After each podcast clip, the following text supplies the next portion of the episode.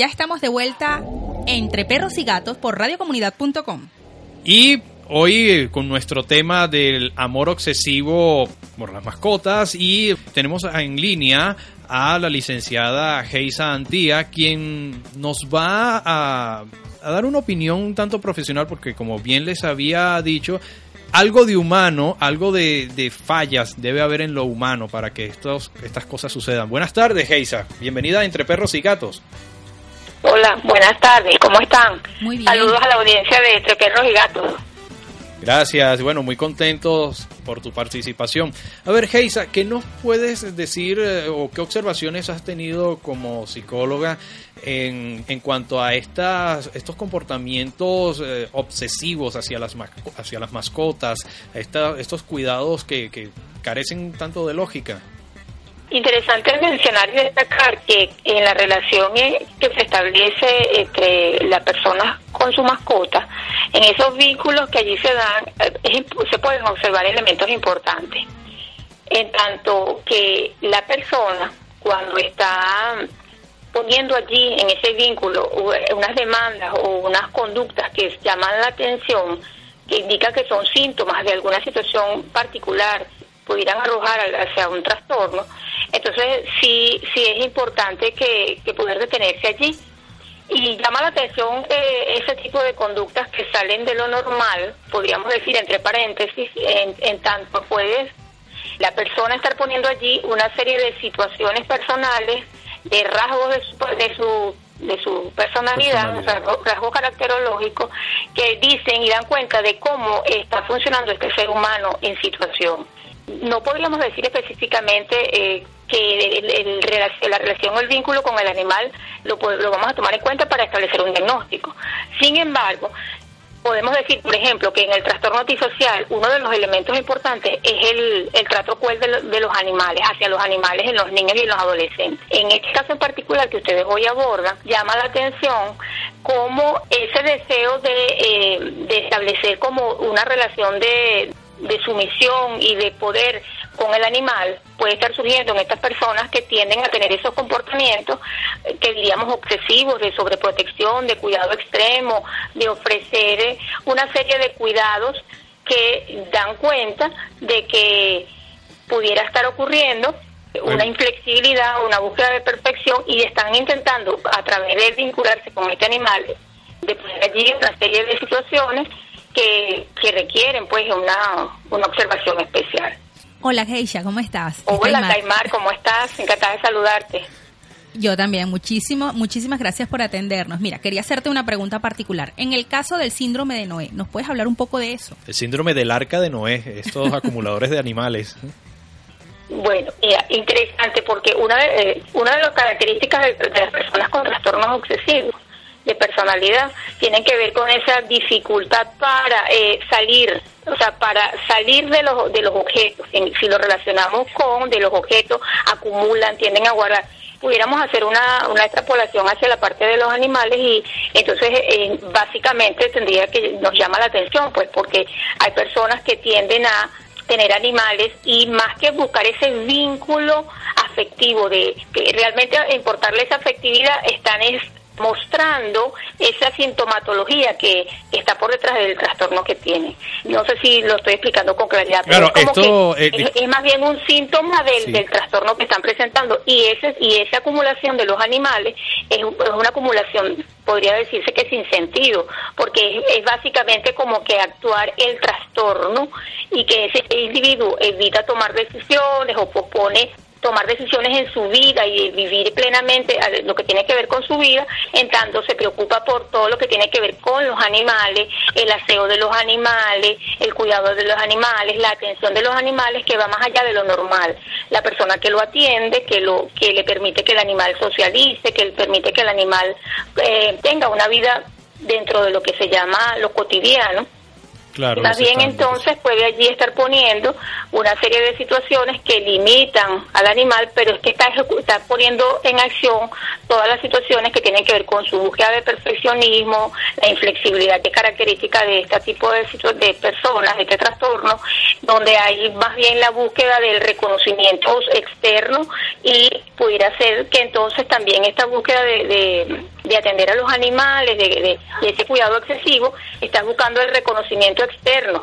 Y estos trastornos eh, pueden tener eh, diferentes tipos de orígenes, una suposición a nivel afectivo, por ejemplo.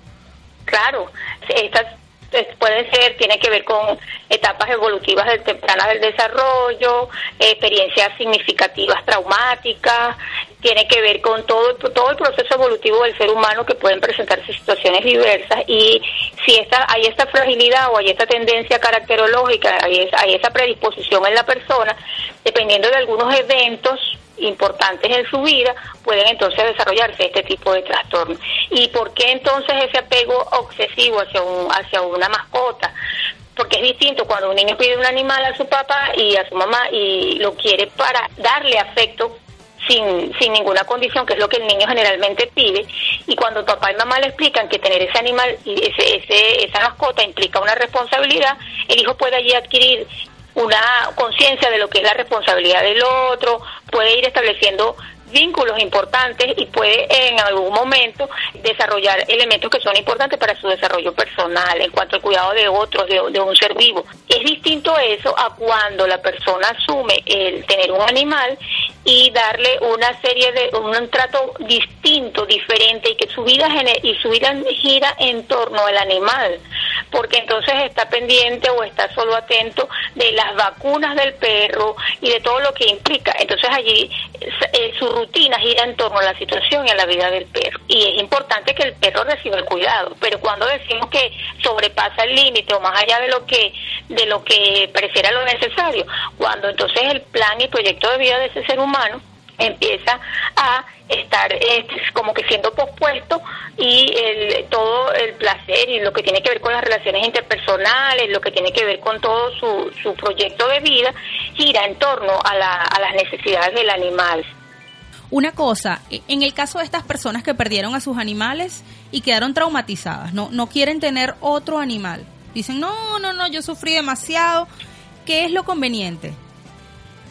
Mira, Caimar, pareciera que es importante respetar el, el, espacio, o sea, pareciera que lo más prudente es esperar un tiempo con que la persona pudiera tener la necesidad de solicitar un animal pasa mucho con los niños. Es, importante darle ese tiempo y no, no buscar un animal sustituto, una, mascota sustituta para tratar de llenar el vacío que dejó el animalito. Claro. No, porque más bien ese o sea, más bien hay que dejarlo como que tenga esa evidencia del duelo y poder experimentar lo que es la pérdida, así como el como los adultos sentimos cuando perdimos cuando perdemos a un ser querido o a un animalito, a una mascota o algo, algo que para nosotros es valioso, nosotros tenemos que vivir ese proceso.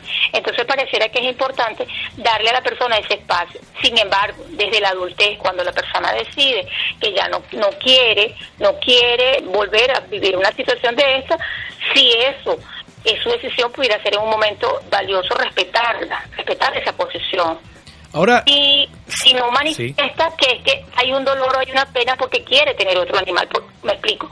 Pareciera que quiero tener el animal, yo, o sea, yo necesito tener, quiero seguir dando ese amor que yo daba a mi animal, a, mi mascota que murió de una manera inesperada, de una manera traumática. Yo necesito, si yo si hay un hay una situación de dolor o de sufrimiento, mira, sería interesante poderlo revisar porque si la persona decide no tener otro animal, otra mascota, es respetable. Pero si hay una hay un dolor, hay una necesidad, hay un sufrimiento en torno a esto, sería importante revisarlo y luego de pasar un tiempo ver la posibilidad de que se le sugiera buscar una mascota nueva. Ya, ya para finalizar, Geisa, cuando una persona que sé que debe ser bastante difícil, observa que de pronto haya alguna, digamos, alguna anomalía en cuanto a su comportamiento hacia los animales, ¿qué se debe hacer? Buscar ayuda. Buscar, ayuda. Lo lógico, si es conciencia de que pareciera que eso que estoy haciendo está fuera de, de lo que es lo habitual, es lo que está dentro de la norma, la lógica es buscar ayuda, solicitar ayuda a los especialistas. Mira, ya para despedir, si conocemos a una persona que acumula animales, en nuestro caso, que, que somos eh, animalistas, animaleros, eh, si, si, conocemos a una persona que se llena de animales, vemos que no, no puede con ellos, que sigue rescatando y sigue rescatando, y probablemente ya ni siquiera lo hace por, por tener el reconocimiento público, sino porque le, le da dolor verlos en la calle y sabemos que no los puede mantener, no los puede cuidar y se le terminan muriendo o, o ocurren casos lamentables en, en esta situación. ¿Qué podemos hacer nosotros? No lo digo a nivel legal, sino a nivel psicológico. Conocemos a esta persona, le tenemos aprecio. ¿Qué podemos hacer? ¿Cómo le podemos ayudar? Interesante poder manifestarle que su necesidad de ayuda hacia esos animales, hacia esas mascotas, hacia esos animales indefensos, esos animales vulnerables, es valioso. Sin embargo, que la, la, la ayuda que está pretendiendo dar no está siendo efectiva y que habría quizás otras formas de ayudar, siendo la conexión, eh, empezará a servir como conexión para que estos animales, estas mascotas o estos animales indefensos lleguen a, personas que sí le puedan ofrecer la atención necesaria porque si son muchos animales, evidentemente no hay la posibilidad. Entonces, ¿cuál sería la recomendación?